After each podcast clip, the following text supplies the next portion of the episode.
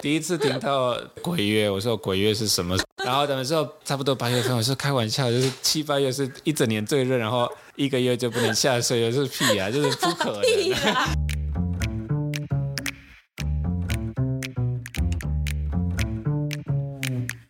Hello，欢迎来到山水户外，什么都可以聊的户外平台，这里是户外人说说。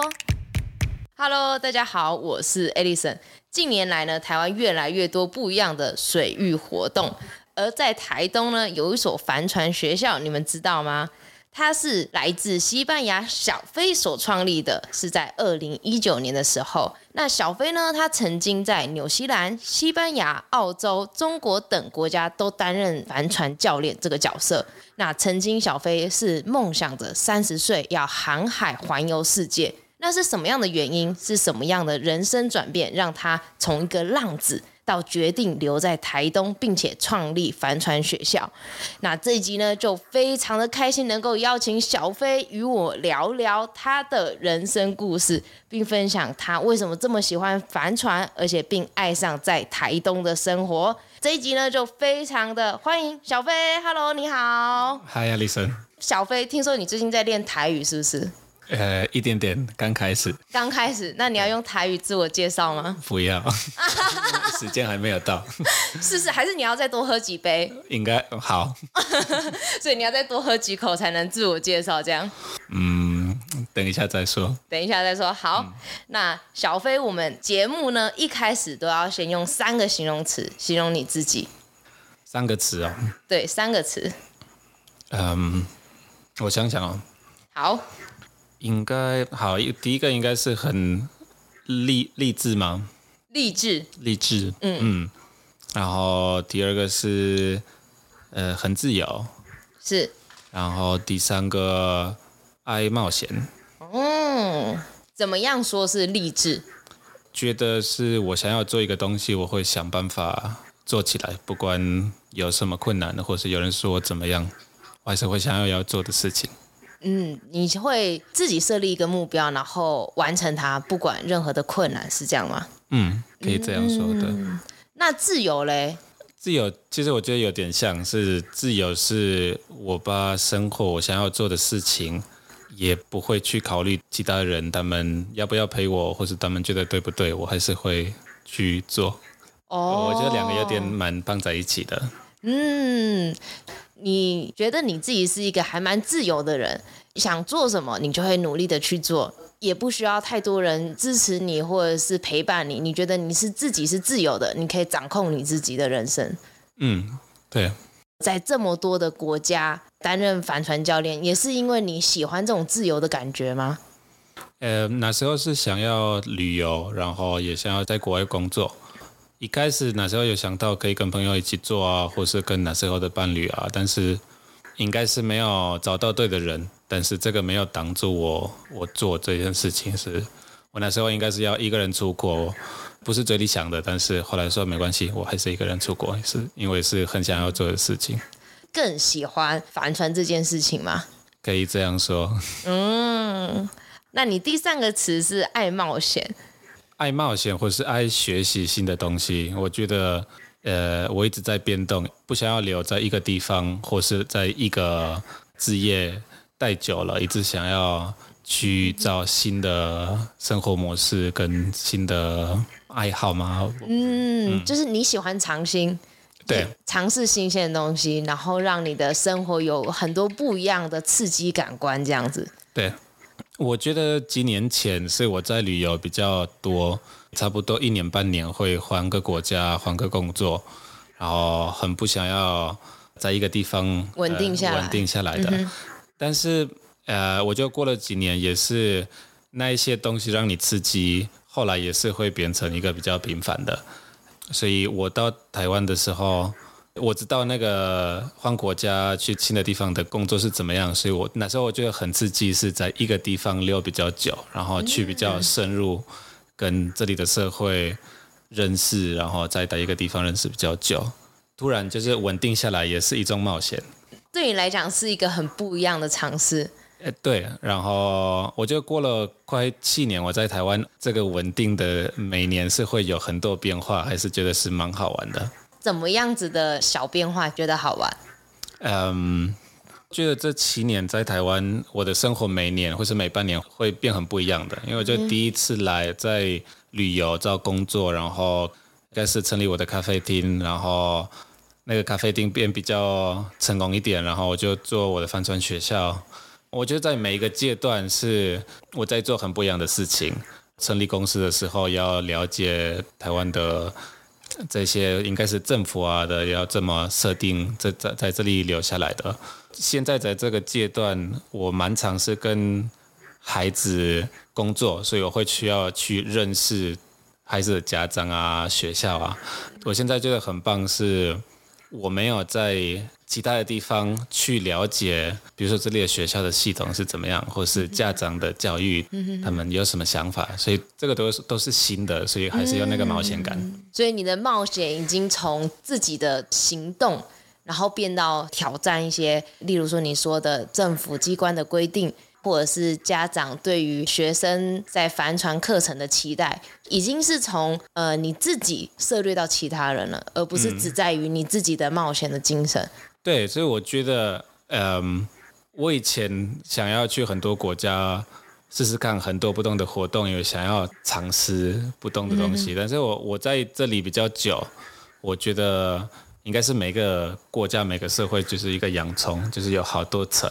然后我在这里过一年，就是多一层，然后去认识下一个、下一个，然后这样我越越久越在那个核心。嗯，哇，你这样比喻真的很好哎，我很喜欢你这样子的比喻，就是你一层一层更深入的感觉，你觉得就是一个冒险，一个挑战。嗯，好棒哦。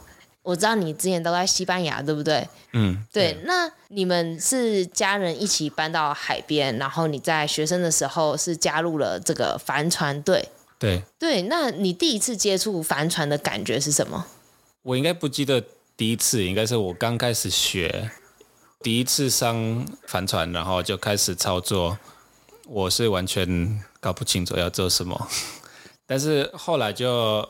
通过一些的教学，然后我后来加入那个帆船队，我是蛮喜欢我跟大自然就是一对一的感觉，因为帆船不是一个跟其他人一起运动，是我们是一个帆船队，但是你其实你不是篮球或是足球，是大家要合作，大部分都是你跟你的船跟对大自然的，对。嗯通过认识，然后去移动或是玩，我那时候蛮，我觉得蛮纯粹的感觉。嗯、我觉得跟冲浪，应该很多冲浪的人会觉得是也是很像，反正就是你跟浪的那个力量，就是没有其他的。所以，那对你来讲，吸引你的地方是什么？就是去了解跟利用那个大自然的力量，我觉得蛮喜欢那个感觉。你会觉得说，哦，今天我摸透你了，我知道你在想什么的那种感觉吗？例如说，你可能知道今天的风是怎么样子，然后你利用它，借由它的力量，做到你想要做的目标，呃，是这样子得到成就感，还是？相似的，因为我觉得应该是我们人的情绪啊，或者这些目标啊，是我们都是我们自己设立的，是跟。大自然美观，然后我觉得每次去做这些运动，就是帆船或是冲浪，就是通过大自然的力量，是一种跟比你大一点的东西的对话。不是每次我下水玩是有一个目标，有时候也是去享受就玩。对，然后我觉得帆船或是风浪板这这些运动有教我的很重要的是。有可能你有一天就很兴奋，今天风很大，然后去玩很刺激，然后你到海边就没风，嗯哼，然后你就没有办法，就是勉强它，反正大自然就是这样，不管你的心情，你还是没办法。然后也是相反的，有时候你应该今天想要去轻松的划划水啊，然后就玩，然后突然就是风很大，就浪很大，然后你要去克服，所以这个有时候我会让我忘记我自己的。目标，然后去配合他。你觉得大自然是给你什么样子的感觉？是一个朋友，但是是一个很不管你的朋友，不知道有什么道理。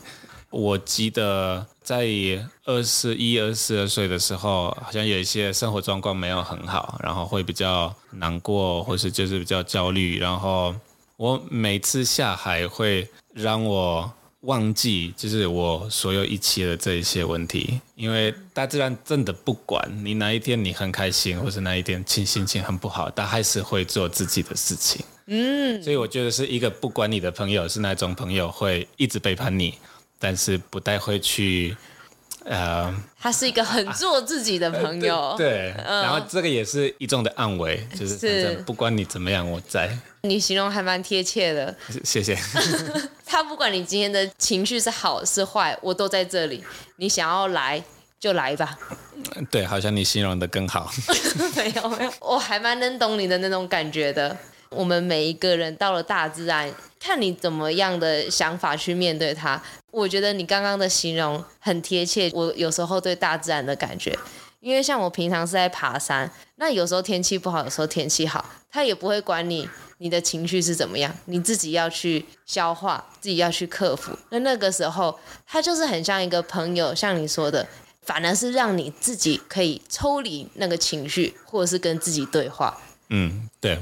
你在出海的时候，你有遇过什么样的情况，或者是很特别的故事，可以跟我们分享？嗯，这些运动是风险是比较高，所以有遇过一些危险的状况。我要我要想想啊，要想一下有多危险。对，到底。我记得是来台东的时候，已经玩帆船几年，然后也玩风浪板几年，然后我自己觉得哇，我很厉害，我去哪里应该可以玩得很开心。嗯、然后第一年在台东的浪区，想要出海一两个礼拜，就是没有办法去去那个 short break，嗯、会一直把你推回来，对，推回来。然后反正我就励志了，就继续。然后我去去的第一次，我到。比较海里面有那些涌浪啊，然后就很大浪，嗯、我就吓到，我说我干嘛出去？我觉得很很可怕。应该是慢慢的会习惯，但是偶尔会有的遇到一些状况，然后器材破掉了，然后你要游泳很久。嗯、我没有到我觉得生命危险的，但是应该是我有到一个。器材断掉了，应该是我会游泳两三个小时可以到岸边，而且不知道是哪一个岸边，所以到岸边要找路，然后找朋友载我。这 两三个小时，你真的有两个三个小时回到岸边？对，因为冲浪是你你跑的距离没有很远，但是帆船是因为是用风的力量，你真的可以去很外面。哦。然后如果是刚好在很外面的时间，嗯哼。设备有出问题，对，你就会需要跑很长的距离回去啊。所以你就一直游，一直游，游到看得见岸。就是看得到。好，应该我想到一个比较特别的故事，是我在我当选手的时候，我们的教练一直会说：“哦，外面的风比较好，外面的风比较好。”然后我们就是去去去去去去，然后我们就顶峰了，就是我们往外海两三个小时，然后就到一个看不到岸路。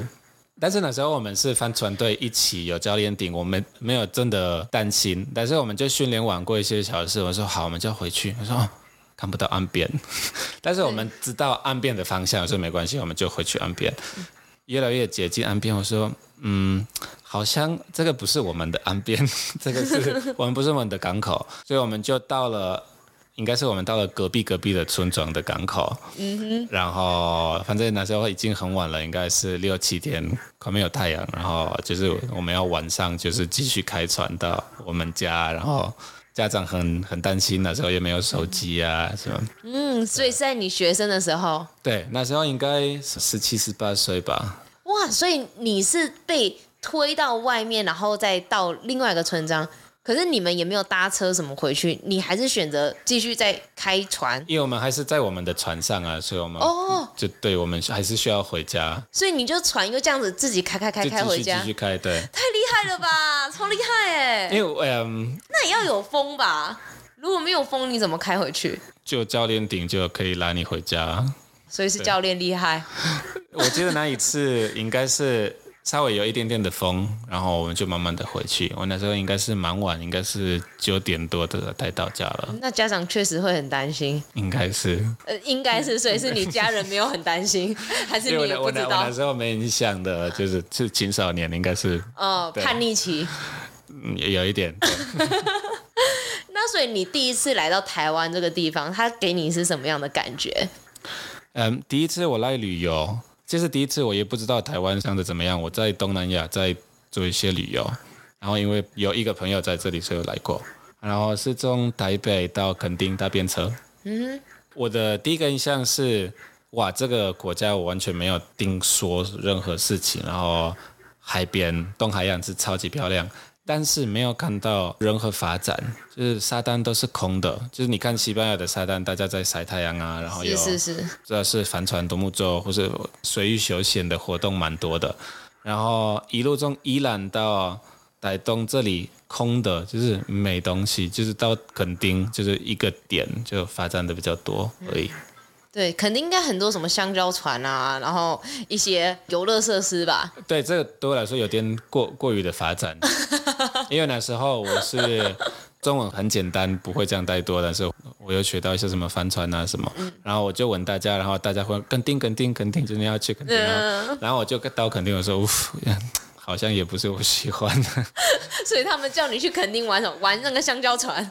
我觉得蛮常在台湾，因为没有这个玩水的文化，都会被归类在一起，就是香蕉船跟帆船跟独木舟，就是都是什么划船的，就都、嗯、都是水上的东西，所以都是一样的，差不多了，对，嗯，嗯，看起来都一样，嗯，所以那时候你第一次来到台湾，哎，就是这个地方好像没有什么水上活动的发展，对，那是什么原因让你你又会？再来台湾，然后在这里定居。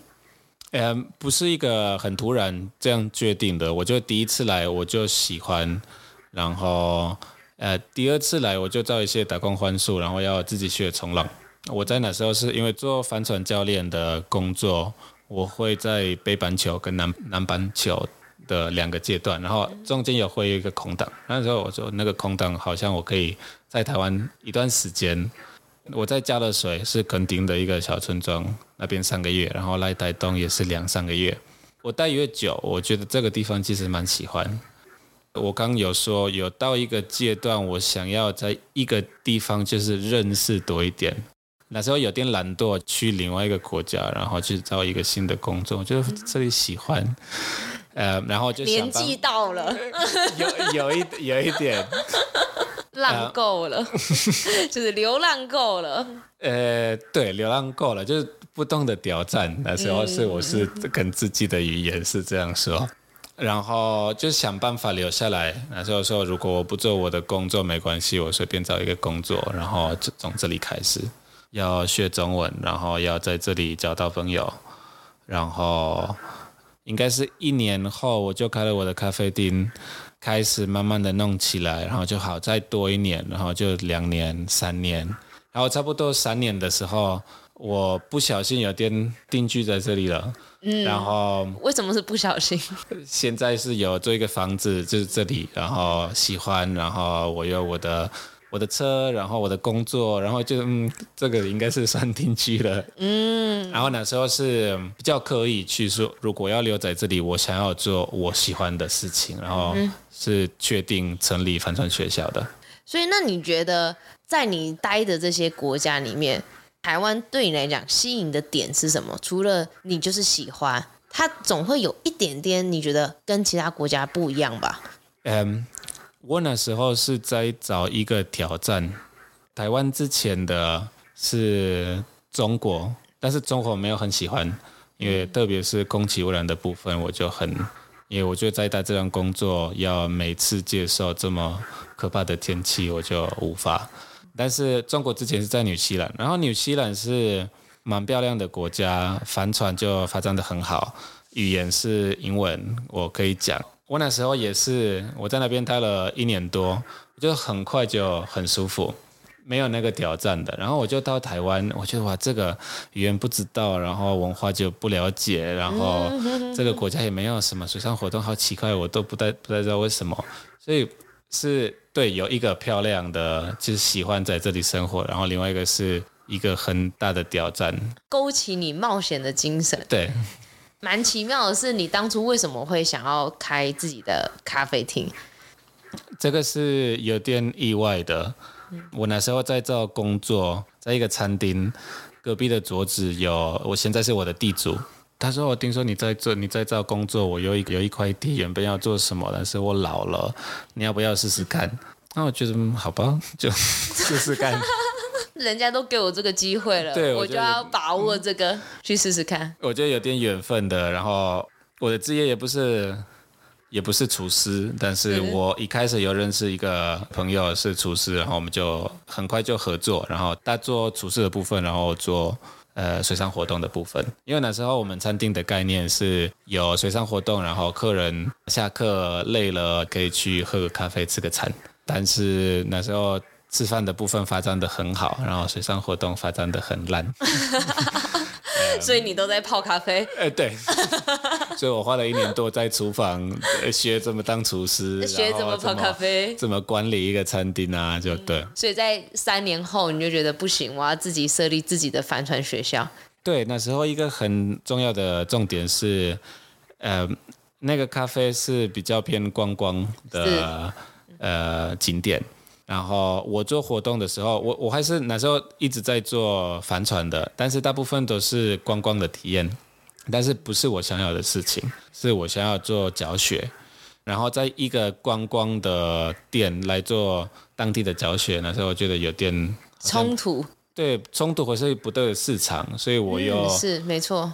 因为我没有离开餐厅的时候，我又成立一个独立的这个单位，是我想要把我想要做的事情很清楚，想要做好。对，一般的游客来讲，或者是客人进到这个餐厅，他可能觉得，哎，那我的水上活动是一个体验，知道哦，这个是什么东西而已，然后就这样走了。所以你是想要在这里很认真的去发展，并且推广这个帆船，是吗？呃，对，而且你刚刚说。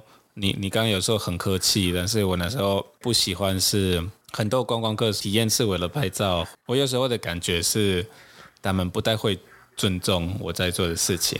哦，嗯，因为那时候我也没有什么做观光的经验，我以前都是一个教练。嗯哼，然后我都觉得我就是我想要教这些人，但是这些人其实不太管，他们就是想要拍一个照，然后就不不需要了解什么。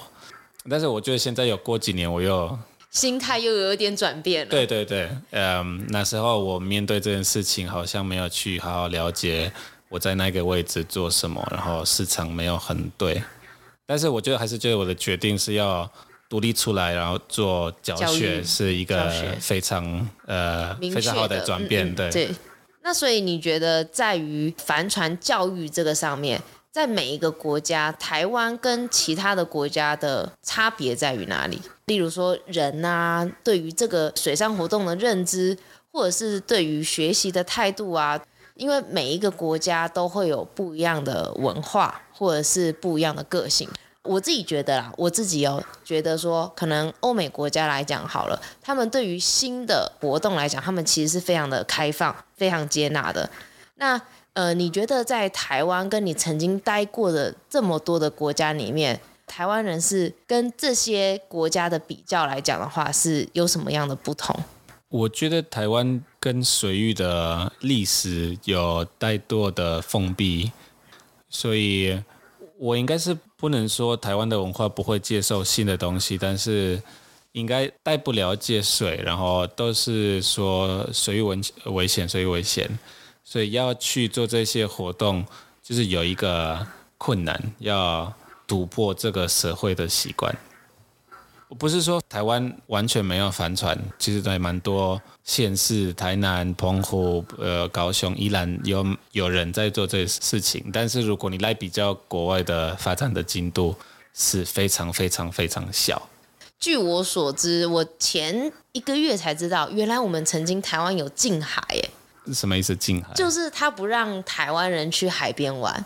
哦，就是以前。以前呢、欸，就跟禁山一样，嗯、台湾有法规是不让台湾人去山上，然后是在前几年才开放的。我本来以为是山才有这样子，原来海也是。对对对。当初你来的时候，你知道台湾是有这样的文化背景吗？哎，当然是以来我不知道，我是一边做一边了解，也、嗯。我刚开始想要做一些活动或是申请什么，那时候也不太了解，因为政府的语言都是也蛮复杂，有很多关不动的东西，然后都是用公文的方式跟你回答。是啊、呃，然后我都觉得这个是莫名其妙的，什么为什么不可以？为什么不可以？然后我觉得一边在这里呃生活，就是学中文，然后了解这里的文化。我说哦好，嗯，所以你觉得你自己有稍微了解了？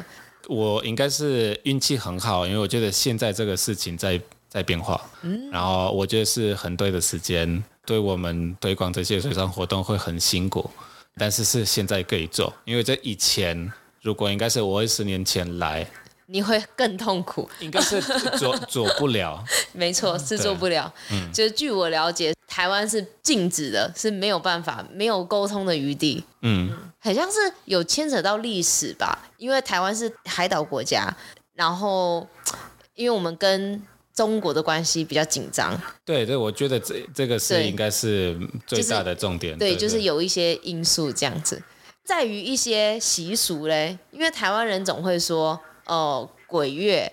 很可怕，你总是会听到这样子吧？有会不会？当然会有。那你你是怎么想的？呃，我第一次听到，呃，这个鬼月，我说鬼月是什么时候？鬼 然后等于说八月，差不多八月份，我说开玩笑，就是七八月是一整年最热，然后一个月就不能下水，是屁啊，就是不可能。屁啦对吧？你这样子回答吗？屁啦！没有，就是我自己觉得是一个很很大的开玩笑的，然后。我觉得反正台湾人不叫去玩水无所谓，就是我还是会去玩水。然后他说你小心八月份有鬼，我说好好。但是后来就开始做活动，第一次我办夏令营，我第一次好像是七月份一个礼拜，八月份一个礼拜。然后有人跟我说八月份你干嘛？不会有人来啊，鬼月没有人会报名一个水上活动的。呃，认真啊，就是在社会上很多人会。不下水是是真的，不是一个开玩笑的。你真的知道这个习俗有多么可怕？对，对，对，我现在是人很多，然后当然是不知道这个算迷信吗？或是一个是社会的习惯吗？不知道。嗯。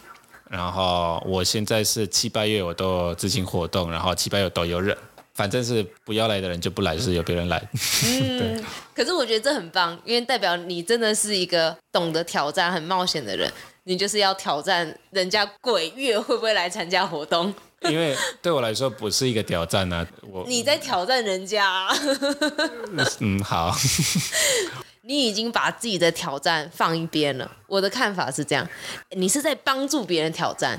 现在算对，是，所以我就觉得，哎，还蛮佩服你，因为我看到你一个文章，你三十岁是想要航海环游世界嘛，对不对？嗯、呃，对，那时候我二十岁的设立自己的目标是这样，曾经设立了这个目标，可是你现在决定定居在这里，把心力都花在这里。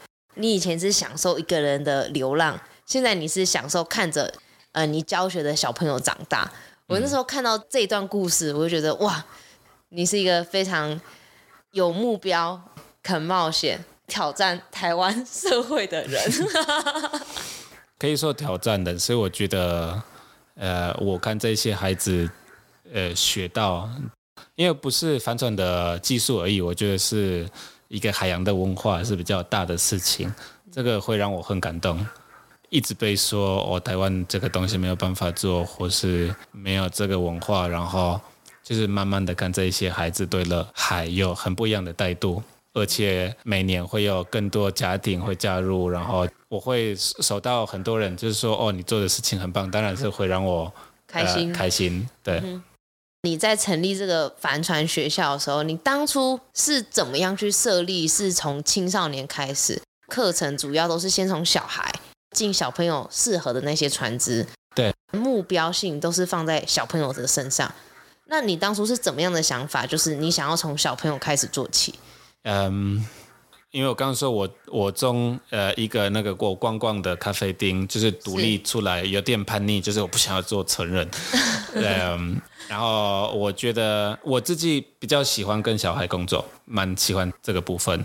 嗯，然后那时候应该是我的选择是我要做国小的孩子或是青少年，就是有不懂得穿行的。然后我说好，我就从。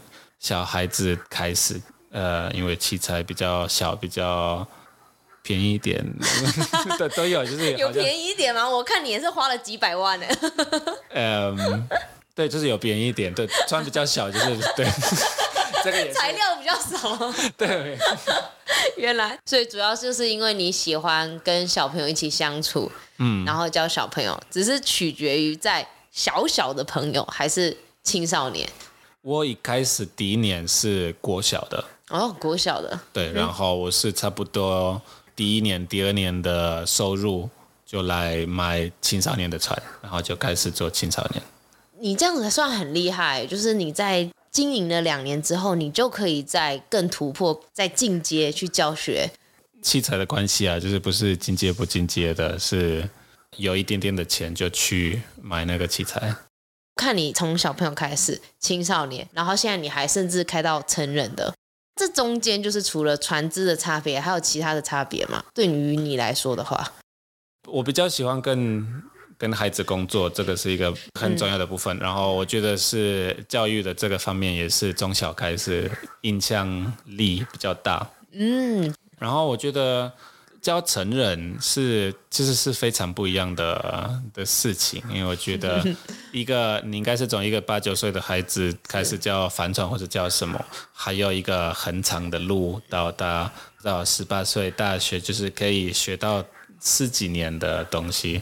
成人应该大部分的人都是在工作，有自己生活的习惯跟轨道，应该是会来认识这个运动，但是不会是一个很长期的。学习，所以我我都是以以小孩子为主，然后其实一直有人问我要做成人课程，但是我那时候一直说我还没有准备好，还没有准备好。然后那个没有准备好的原因是，因为那时候一个是器材，另外一个是教练，期待教练可以一起上课，然后我自己的时间，因为我觉得如果为了要做成人课程，我会没有时间做孩子的课程。对我来说就不符合我的我的目标，所以我先等。然后就是今年就我们现在教练的团队比较大了，比较大了，比较成熟，所以我们就可以工作可以分配。然后我们同时我们可以做小朋友跟成人的。所以你觉得小朋友跟成人最大最大的差别在于哪里？应该呃不好的说法是，我觉得成人是很难相处。笑死你！你是很认真的在讲这句话。对对，呃，我觉得成人有一大堆的问题啊。我觉得一个小孩是还就是天气不好，或者是他就是闹脾气，或者他什么，你跟他说好，你就努力一点呐、啊，你可以啊，或是你就可以比较严肃一点，说我这样不行。但是跟一个成人他好像是比较难做这一些。如果一个成人课就闹脾气，你好像就 你没有办法。这个是在态度的部分。另外一个是，我觉得教育的那个方式啊，一个孩子会通过很多自己试试看做一个东西，你你不太需要呃讲太多了。其实我们开始教帆船，一开始的课程模式都是好，你就是这个是船，你就上去试试看。然后孩子就是有一些会害怕，有一些好玩，然后就过了这个小时，他们就会转弯子走，然后差不多有磨手，然后这些孩子。我看到他们就开始真的熟悉了，然后他们有发展兴趣，我可以增加一些。这个为什么是这样？如果你要做好一点，你的绳子、你的反、你的位置、你的都要怎么可以调，才会开得比较好。然后也会增加一些名词啊，一些动作。呃，但是成人是有点相反的，成人是他们想要了解所有的东西下水之前，然后。呃，他们在船上的时候，他们就问很多很多问题。这个为什么是这样？为什么是？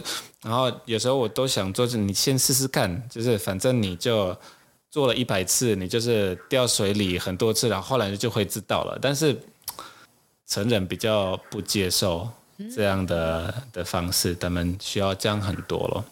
可能是因为成人他比较会，应该说是自我保护嘛，他会觉得说，你先跟我讲答案。我先操作一下，不想要去尝试过多的失败，会不会是这样？哎，这个是一个部分，然后我觉得也是成人的脑袋也是比孩子就是可以了解更多东西。有时候很多成人会问帆船的物理，然后，但是这个运动一个有一个很大的坏的是物理，因为这是真的怎么可以用风，然后去前进这些。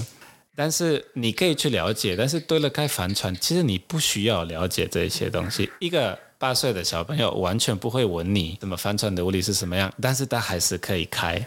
对，我觉得这个也是一个很很重要的差异。对，因为我看你的酒喝完了，你你的也是吗？好，三分钟。好，去开酒。对，去开酒。